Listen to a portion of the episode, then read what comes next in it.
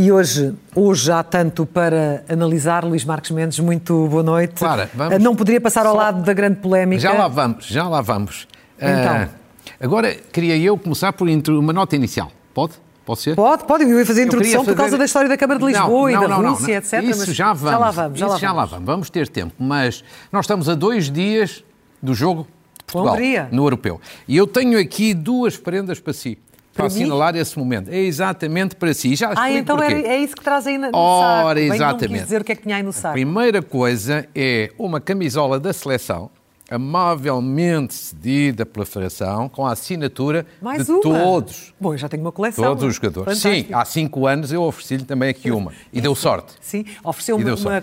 Deu Até e o, cance- bola. até o cancelo, até o cancelo, coitado, que já não vai ficar, assinou. Está a ver? Sim, que fantástico. Como eu não posso passar para aí, você não leva a mal que isto Não, não, não, pode fica colocar- aqui, pode colocar fica aí, no final. Ah, pois, mas não, mas não, mas não é só, são duas prendas, duas, duas. Duas. Ou seja, já não me diga que me traz mais uma bola. Agora uma bola. Exatamente. Mas também com a assinatura de CristianoRonaldo, já aqui vi, Fernando Santos e todos os demais. Que hã? maravilha. Está ver? Muito obrigada, muito obrigada à Pronto. seleção. No- estamos a torcer por Só todos. que mais devido aqui pelo meio, eh, separa-nos. Pode colocar aí. Fica Pode, aqui. que eu no final irei levar Pronto, para casa. Fica aqui, espero que a bola E não... honrar tudo Deve isso muito bem, Não, sabe que, eu. sabe que eu não, eu não sou supersticioso, mas há cinco anos fiz-lhe uma oferta exatamente igual. Exatamente. E veja bem, fomos campeões europeus, não é? É verdade, com muito sofrimento, mas fomos. Pode ser E- que e cinco tivemos anos um jogo depois- com a Hungria. Hã? Sofremos bastante, que 3 a 3 a Exatamente. 3 Eu estive lá nesse jogo, 3 a 3. foi um sofrimento brutal. É, ao fim. exatamente. Só Também não foi na Hungria, mas foi, foi um grande, grande sofrimento. Muito obrigada. Esperemos que seja melhor agora. Não, como, como eu sei, você ao futebol de clubes não liga muito, mas como é muito apaixonada e motivada Pela pela seleção. seleção, Isso é verdade. vai vestir ne- nesse dia aqui esta camisola. Obrigada, a a, outra, a outra já, já, já é antiga. Já, é já para dar está, sorte. não faz mal. Essa aí vai certamente É ser para dar vestida sorte. Na terça-feira já. Muito bem, vamos a isso. Vamos, a isso? Vamos a Bom, isso. temos a questão da, da Rússia e de Medina, se sai, se não sai, mas por onde é que quer começar hoje? Queria, Vamos não, queria começar com- por algo que não tinha pensado eh, falar, uma nota apenas sobre Israel. Ah, Porque soube-se agora, de facto, da formalização de uma coligação que, no fundo, é uma mudança histórica em Israel. Gosta ou não se gosta, é uma mudança histórica. Sim. Ao fim de 12 anos de poder consecutivo, Netanyahu, Netanyahu sai. E, portanto, primeiro, é uma super geringonça. Segundo, aquilo que uniu um conjunto de partidos é basicamente o cansaço em torno de Netanyahu e o ódio mesmo ao- ao- ao ainda eh, Primeiro-Ministro. Em terceiro lugar, há aqui um grande desafio, que é, são um conjunto de grandes partidos. Entre eles, verdadeiramente cimento, cimento, união, é o ódio ao ex-primeiro-ministro ou ao futuro ex-primeiro-ministro, porque de resto tem divergência sobre praticamente tudo. grandes. E, portanto, é de esperar, provavelmente, não muitas mudanças no plano externo, da política externa, da frente externa, mas, evidentemente, algumas alterações no domínio da política interna. E, portanto, analisaremos essa parte em mais profundidade. Mas há festa, como ocasião. vimos, nas ruas eh, Com de Tel Aviv e há, obviamente, sinais de esperança, o que é eh, muito positivo. Comecemos então pelos temas que tínhamos agendado para Sim. hoje. Quer começar por onde? Vamos começar pela vacinação? Vamos, começar, pela evolução da Vamos pandemia? começar pela pandemia. Vamos começar pela pandemia. O estado da pandemia, porque evidentemente, como o Presidente da República hoje disse, nós não vamos voltar a ter nenhum confinamento geral, nem nenhum estado de emergência, muito provavelmente. A vacinação deu uma ajuda inestimável para isso. Mas atenção, há sinais preocupantes no horizonte e a primeira coisa é importante que as pessoas saibam isso. A vacinação tem sido importante, mas não faz milagres. Não faz milagre como está à vista. E os números estão a subir. Começando, os números estão a subir e com alguma preocupação. Vejamos, por exemplo, o primeiro, primeiro gráfico. A nossa situação portuguesa dentro da União Europeia. Já fomos o pior, já fomos o melhor e neste momento estamos basicamente a meio da tabela. Como ali se vê, entre o verde e o encarnado. O encarnado é Portugal, 79 casos por 100 mil habitantes, a média europeia 83. Estamos em contraciclo com a, União Europeia, ou seja, a União Europeia está a melhorar, Portugal está a piorar. No, no passado aconteceu exatamente o contrário. Segundo, vamos ver novos casos por 100 mil habitantes cá dentro. Nas últimas cinco semanas, como ali se vê, desde 14 de maio até hoje é sempre a subir. Um aumento contínuo, constante, ao longo de cinco semanas, portanto, muito cuidado e muita atenção. Insisto, a vacinação é importante, mas não resolve tudo. Terceiro, em Lisboa, que é o caso mais crítico, Conselho de Lisboa. Vejamos aqui também cinco semanas consecutivas, sempre a subir. E já estamos a ficar, ou melhor, Lisboa já está a ficar em zona de risco. Claro. O que é que é a zona de risco? Chegar aos 240, ou seja, está aqui basicamente nos 222. E, portanto, pode haver um risco de algum recuo. E, portanto, a situação é grave. Uhum. E o último, o último gráfico tem a ver com internamentos doentes, ou seja, já com uma certa gravidade, porque precisam de ser internados. Vejamos aqui as últimas quatro semanas. É sempre também a aumentar. 303 média desta última, última semana. E, portanto, este é um aumento constante, é um aumento contínuo, e, portanto, há que ter muita atenção, atenção da parte das autoridades e atenção de todos nós, da parte dos cidadãos. Porque nós, como já vamos ver, a vacinação está a correr bem, mas evidentemente que ainda falta percorrer um grande, grande caminho. E, e que portanto, conclusões é que devemos tirar de, eu diria, destes dados eu, eu diria, diria, diria, portanto, diria, portanto, que não se pode facilitar. E a este respeito queria chamar aqui a atenção de duas coisas. Primeiro, a ação desencadeada ontem pela Iniciativa Liberal eu acho que é um monumental tiro no pé, é um mau exemplo. Quer dizer, a iniciativa liberal não devia ter feito o que fez. Primeiro, por uma questão de coerência. Quem atacou o PCP pela festa do Avante, considerando que isso era um privilégio de um partido político, não podia agora usar um privilégio em tudo igual ou em tudo semelhante. É uma questão de coerência. Segundo, a iniciativa liberal tem todo o direito de dizer achamos que deve haver arraiais populares, nos Santos Populares em Lisboa, uhum. que é a posição da, da Iniciativa Liberal. Muito bem, tem todo o direito. Mas a decisão das autoridades, Câmara e Governo, não foi essa. E eu acho que um partido político responsável, ainda por cima dirigido por um deputado, deve acatar as decisões dos órgãos legítimos. E, portanto, acho que não havia necessidade. Certo. E depois, eh, uma outra nota em relação ao futuro. Matriz de risco tem tudo a ver com o agravamento da pandemia. Grande polémica aqui há que a matriz de risco, que é aquela, aquele quadradinho verde, vermelho, amarelo, que todos vemos está desatualizado. Não há nenhum especialista, praticamente, não direi todos, mas quase todos, dizem que está desatualizado. A Ordem dos Médicos apresentou esta semana uma proposta de uma nova matriz de risco. A primeira coisa com, a saudar... Com novos parâmetros. Com novos parâmetros. A primeira coisa a saudar é que normalmente em Portugal só se fazem diagnósticos. Ninguém apresenta depois soluções. A Ordem dos Médicos apresentou uma solução. E uma solução que foi muito elogiada por várias pessoas, como nós vimos na imprensa, uhum. com várias cambiantes, como você diz. Ou seja, juntando aqui vários indicadores, a incidência, a gravidade da, da, doença, mas também o número de internamentos, mas também a vacinação, mas também, mas também as novas variantes. E eu acho que o curioso é, com grandes elogios, o que se viu numa peça no Expresso de ontem ou de anteontem foi alguém próximo da Direção-Geral de Saúde a dizer a ideia é boa, mas não pode passar à prática e não pode passar à prática. Porquê? Porque não há informação disponível suficiente. Não há dados. Mas isso não é um problema de agora, isso é um problema desde o início. Quer dizer, mas eu vou lhe dizer uma isto é de gargalhada. Mas isso não.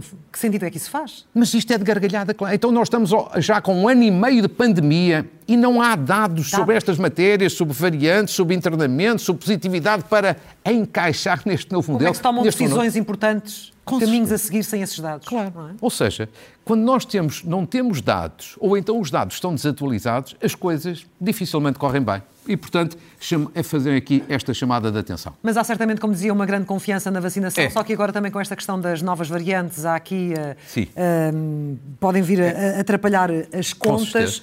Claro. Mas a vacinação, pelo que se tem visto, está a prosseguir, independentemente de uma ou outra situação é, menos claro, bem, a, a, bom ritmo. Mas é das coisas que correm bem, Portugal. Ainda bem que corre bem e, portanto, devemos saudar. Agora, não vale a pena embandeirar em ar, porque, como vamos ver, ainda há um longo, longo caminho a percorrer. Portanto, não há nada de facilitar. Vejamos, o primeiro quadro da vacinação em Portugal que é a atualização dos números. Fala-se sempre aí de muitos números. Estes números são rigorosos ao dia de hoje e números das entidades oficiais. Doses administradas, 6 milhões e 900 mil, mais 500 mil que na semana passada. Agora, aquela bola ali à esquerda, para mim, é mais importante. Pessoas com pelo menos uma dose. Portanto, pode ser com uma dose ou com duas. Quantas são? 4 milhões e meio. O que é que isto representa em termos percentuais? 44% dos portugueses, com pelo menos uma dose. Mas convém chamar a atenção das pessoas do seguinte: uma dose é importante, é melhor do que não ter nenhuma, Sim. mas não dá mais do que 30% de proteção. E com as novas variantes isto é um problema, sobretudo a variante indiana, que agora já não se chama indiana. E depois temos a vacinação completa com 2 milhões e 600 mil, mil pessoas, ou seja, é bom, mas ainda é apenas um quarto dos portugueses. um em cada quatro, um em cada quatro portugueses tem a vacinação completa. Sim. Portanto, ou seja, as coisas estão a correr bem, francamente bem, mas como nós vemos, os internamentos vão aumentar, o que significa que não se pode facilitar. Agora vejamos por faixas etárias. Esta é a melhor notícia de todas. Ou seja, vejamos aqui as três colunas da esquerda.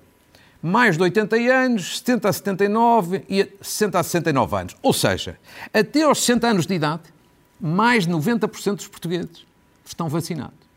Pronto, isto é que é a grande notícia. Porquê? Porque é aqui que estão os grupos de risco. Porque é aqui onde havia o maior risco de morte. E, portanto, essa é boa, é boa ideia. E é nestas faixas etárias onde ainda continua a ocorrer a maior parte, Sim. se não a totalidade das mortes nos últimos, eh, das últimas semanas. Exatamente. E depois temos ainda, temos aqui já um avanço muito importante, na faixa entre os 50 e os 59 anos, já 69%, portanto é uma ótima novidade, 40 e 49 naturalmente que só agora praticamente começou, é, ainda é curto, e depois está ali embaixo uma boa notícia. Vacinação dos 30 aos 39 anos começa já na próxima semana. Uhum. Eu apurei que já na próxima semana, ou seja, a semana a partir do dia 21, vai começar e, portanto, isso é muito, muito positivo.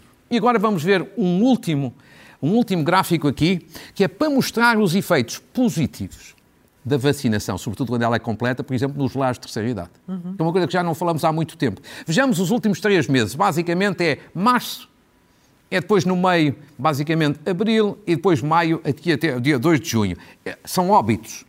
Sim. Os números ali são óbitos. Ou seja, no mês de março, quando a vacinação nos lares ainda não estava concluída, ainda houve 166 mortes por Covid. Agora vejamos, Basicamente, a vacina, vacinação nos lares concluiu-se no princípio de abril. Veja ali, mês de abril, até 26 de abril, só houve 5 óbitos. Um decréscimo enorme. Um bom decréscimo. E depois, aqui já no mês de maio, dados oficiais até o dia 2 de junho, já só houve 3 óbitos. Ou seja, isto são os efeitos benéficos, positivos, estimulantes da vacinação num setor muito crítico como eram os lares de terceira idade. Claro que também foi importante o conjunto de testes, testes em massa feitos pela Segurança Social nos lares. Mas, evidentemente, que a vacinação tem aqui um papel essencial. Tem um peso, tem um peso brutal. E, portanto, agora olhando para o futuro. Agora, irando para o futuro, eu diria o seguinte: acabámos de falar dos idosos. Eu acho que agora é tempo de ter uma palavra sobre os jovens. Eu acho que a grande, grande prioridade agora na vacinação nos próximos meses são os jovens. Já referiu isso na semana Ou seja, passada. Mas eu queria, queria sublinhar isto porque eu falei nisso na semana passada. Há alguns especialistas, vi publicamente alguns especialistas, coisa que eu não sou, reforçarem esta ideia. Ou terem esta ideia. Não é por ser minha.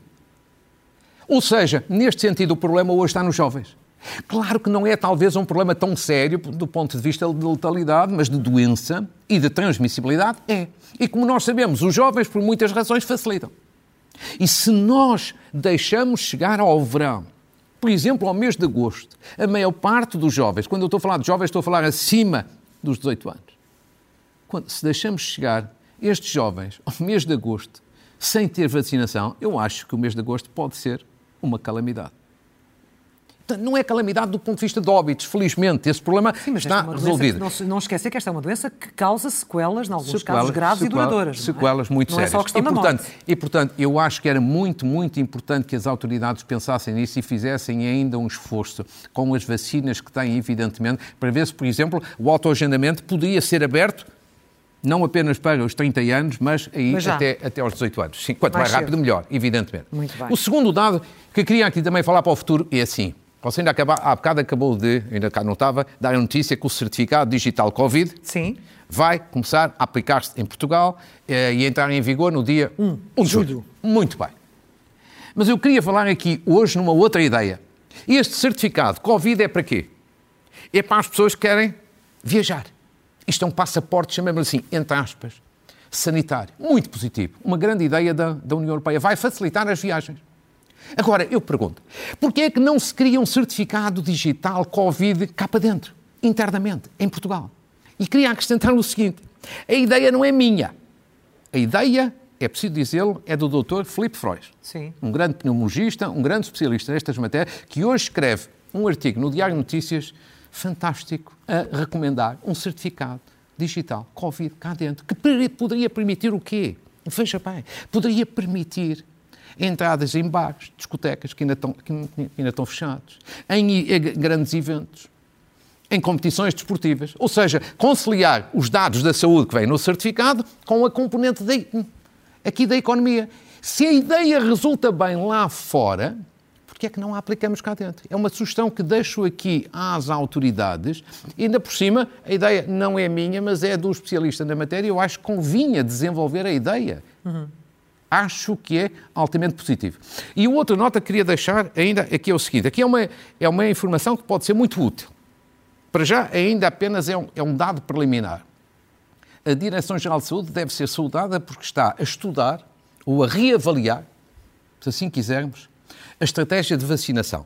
Nesta perspectiva, conciliar a estratégia de vacinação com as novas variantes. As novas variantes que aí estão, sobretudo a variante Delta, a indiana, indiana, que dizem que é mais perigosa uhum. e que já está disseminada na comunidade, como, uhum. foi, como foi divulgado estes dias.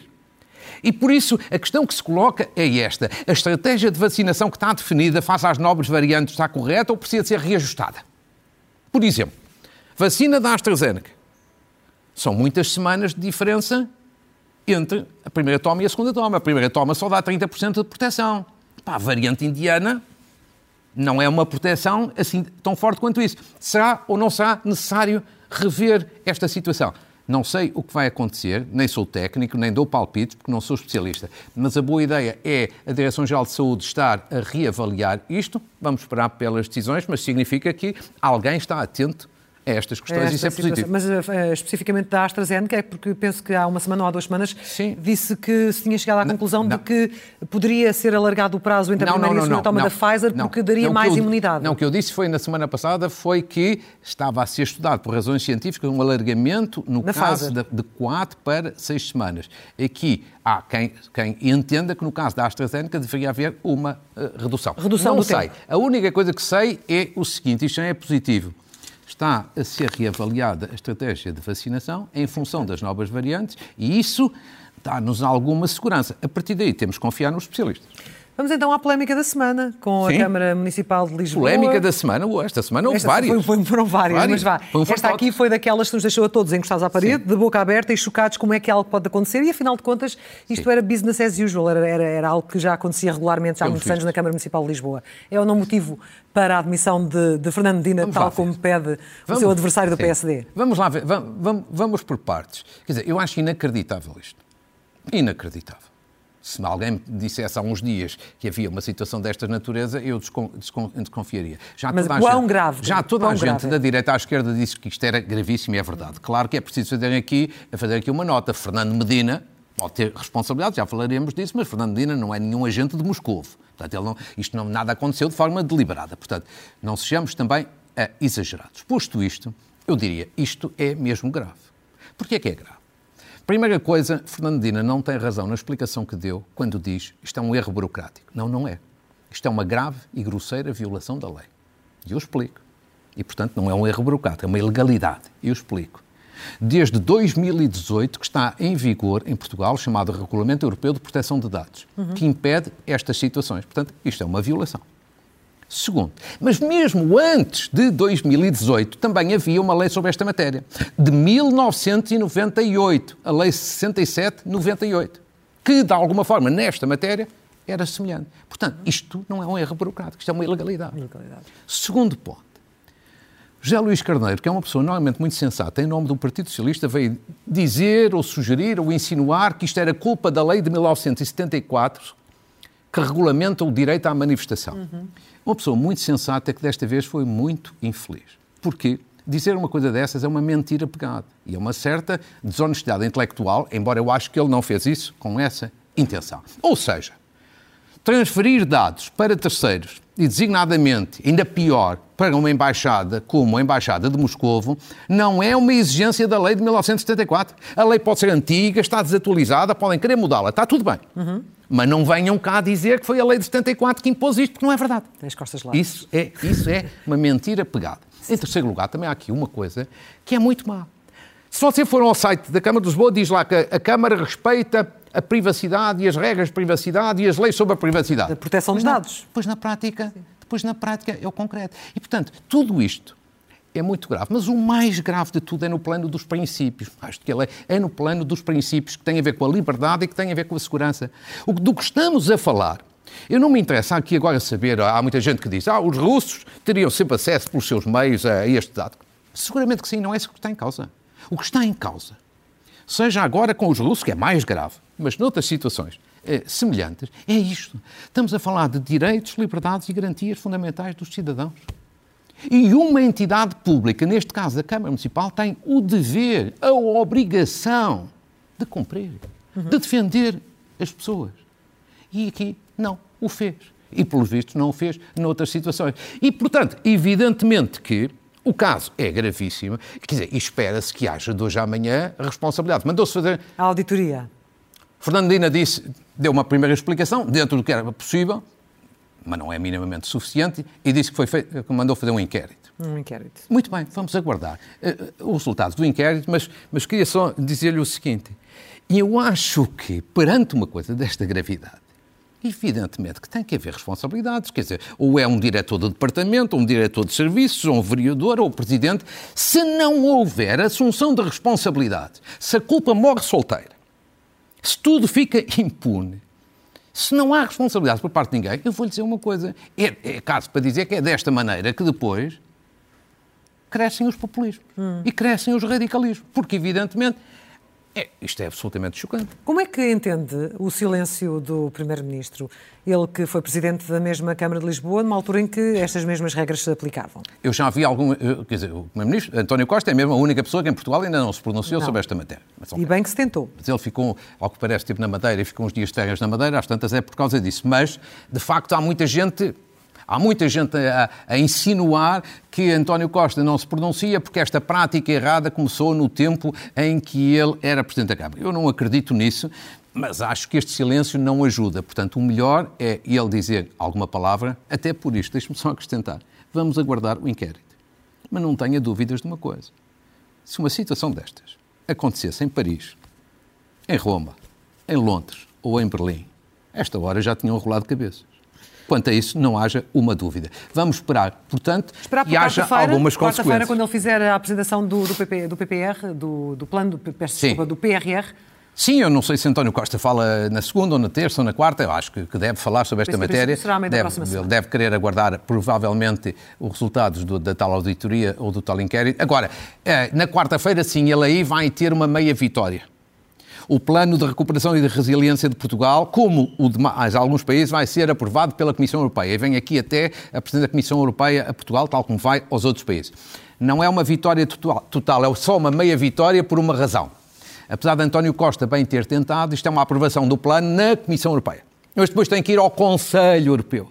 António Costa gostava que isso acontecesse no Conselho Europeu ainda este mês de junho, que é a presidência portuguesa, mas essa parte não conseguiu e já só, já só vai ser aprovado no Conselho Europeu, ou seja, em versão definitiva, só em julho na presidência da Eslovénia. Temos mas, de enfim, avançar. é uma meia vitória. Temos de avançar rapidamente porque o nosso tempo está, está a esgotar-se e Sim. Eh, quer falar da degradação no governo que se tornou demasiado óbvia? Quer dizer, eu acho que esta semana, é por isso que eu dizia que foi um fartote, quer dizer, esta semana há imensos casos no governo, o PS está em alta nas sondagens, isso é, é indiscutível, mas, quer dizer, imensos casos no governo que mostram desgaste, arrogância, exageros, eh, divisões internas, desorientações. Quer dizer, isto parece claramente fim de, fim de ciclo. Veja bem, comecemos pelas comemorações do 25 de Abril. Sim. Quer dizer, não está, em, não está em causa, do meu ponto de vista, nem as comemorações, era o que faltava, não haver comemorações dos 50 anos do 25 de Abril, nem a escolha de Pedro Adão e Silva para uh, comissário executivo. Eu já tinha saudado a escolha dele há várias semanas e mantenho. Agora, estão em causa duas coisas. Quer dizer, o governo foi arrogante. O 25 de Abril é de todos, não é cotada de alguns. E o Governo tomou esta decisão sem ouvir os partidos. Uhum. Pelo menos alguns deles. E na questão do 25 de Abril, todos os partidos deviam ter sido ouvidos. Tudo devia ter sido articulado, desde logo com os quatro partidos fundadores da democracia. O PS, naturalmente, esse automaticamente foi ouvido, mas o PSD, o PCP e o CDS. Isto é o governo comportar-se de uma forma arrogante, como se fosse o dono disto tudo. Ou seja, isto vai começar mal. Isto vai estar um processo todo inquinado. Depois o exagero. Comemorações de, dos 50 anos do 25 de Abril durante 5 anos. A minha opinião é esta. As comemorações deviam existir, e bem, durante um ano, 2024. 2022, 2023, haver comemorações nestes dois anos, um ano pré-eleitoral e um ano eleitoral, só vai ser para dar a geneira. suspeições, polémicas e críticas. E depois de 24, então acho um disparate monumental. Como também acho um exagero a estrutura que foi criada a criar um novo Ministério. E nós já temos ministérios a mais. Devíamos aprender com os erros do passado, por exemplo, da Comissão eh, dos Descobrimentos. Portanto, acho muito mal. Como no, no, plano também do exagero e, e da arrogância do poder, veja bem, Ana Paula Vitorino parece que vai ser nomeada ou foi nomeada para Presidente da Entidade Reguladora dos Transportes. Tem outro nome. Ou seja, uma entidade reguladora é, por natureza, uma entidade, uma, pessoa, uma entidade independente. E eu acho que não está em causa a competência da Ana Paula Vitorino.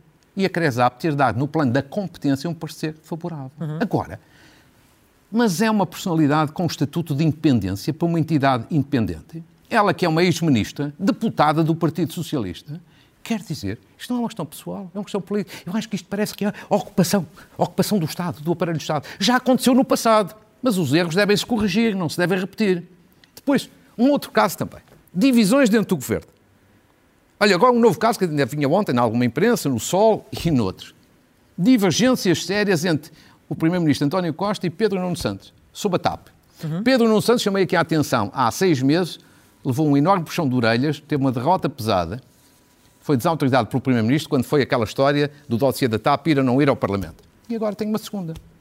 Pedro Nuno Santos queria reconduzir o Conselho de Administração, convidou até o Presidente e o Primeiro-Ministro vetou, disse nem pensar. Portanto, é um ministro, é um ministro que engola em seco a seguinte desautorização. Ele manda na TAP, mas não escolhe os representantes do Estado na TAP. E os representantes do Estado na TAP acabam por ser vítimas, digamos assim, desta luta, que é a guerra do, da sucessão entre Primeiro-Ministro e Pedro Nuno Santos. Isto tem todas as condições para correr mal. Sendo que só, há outras guerras. Só por sorte é que isto acaba bem. Sendo que há outras guerras, não só a nível nacional, não, como a nível regional. Não, o outro caso de desorientação. 24 horas do Sim, candidato escolhido. O outro caso, isto, Costa. isto foi uma semana altamente variada, mas sempre no mesmo. Quer dizer, o Porto, quer dizer, o Porto, candidato do PS à Câmara do Porto. Claro que o Porto tem um problema, para o PS e para o PST. Rui Moreira, que vai apresentar a sua candidatura para a semana. Vai ser um passeio. Não, tem um passeio. Pronto. E, portanto, as figuras principais não querem não querem ter uma derrota. Mas agora, no Partido Socialista acontece isto. O Partido Socialista, durante algum tempo, não tinha candidato, só tinha candidatos a candidatos. Depois, durante esta semana, teve Eduardo Pinheiro, acho que é assim que se chama, candidato durante 24 ou 48 horas.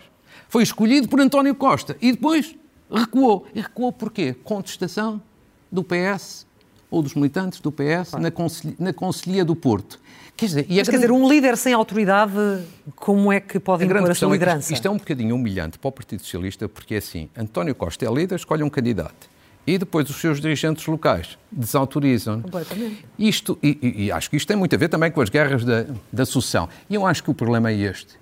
A ideia de que António Costa está um líder a prazo diminui a autoridade. A ideia de que a sucessão está aberta retira-lhe força. A ideia mesmo que dá, não faça uma remodelação e deixa o governo arrastar-se, eu acho que isso não é bom. E, portanto, a sucessão dele está a ser um enorme.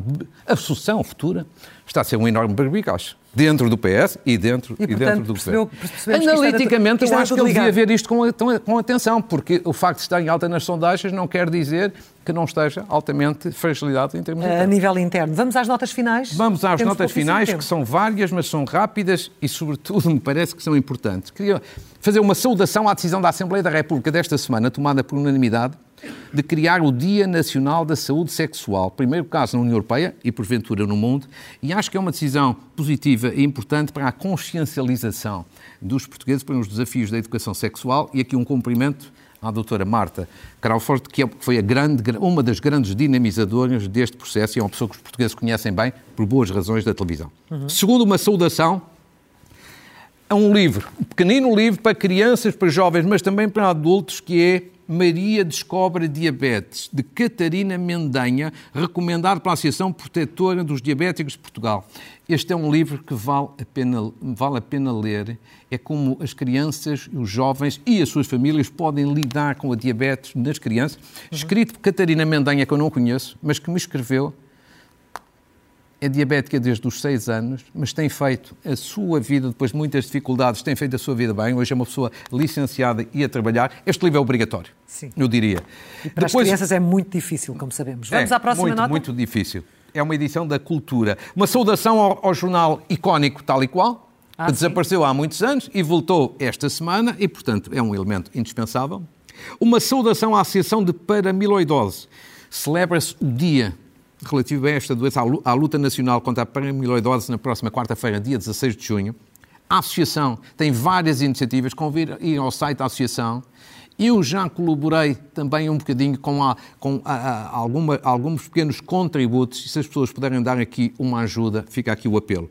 Uma saudação, um projeto que vai ser lançado amanhã chamado Farol, contra a escravatura moderna. É um projeto de autoria de uma grande empreendedora, Daniela Coutinho. É uma espécie de acelerador de startups no combate à escravatura moderna. Designadamente, uhum. o que é que estamos a falar? De abusos nas empresas, abusos laborais, é um projeto importante no âmbito do Pacto Global das Nações Unidas. Muito bem. Uma notazinha sobre vacinação do rei. A seleção portuguesa foi vacinada, certo? Sim. A seleção de rugby também pediu ao secretário de Estado do Desporto para ser vacinada porque também está em competições internacionais e foi indeferida. Eu fazia aqui um apelo, porque é que não resolvem isto? Eu acho que nenhum português critica e toda a gente compreende, por cima o rugby é considerado uma competição de risco. E a terminar, para uma homenagem a Francisco Mantero, que foi uma pessoa que se dedicou muito, muito, muito à lusofonia, que faleceu, e Neno. E o Neno que eu conheci bem, com quem tinha uma ótima relação. Ainda há três meses estive com ele em Guimarães, uma, uma pena uma, uma homenagem a ele, e à família e ao Vitória de Guimarães. Uh, Luís Marcos Mendes, muito obrigada. Claro, foi um gosto. Foi um gosto também. também. Muito obrigada Obrigado. também pela prenda que Felicidades para terça-feira, para todos muito nós. Muito obrigada.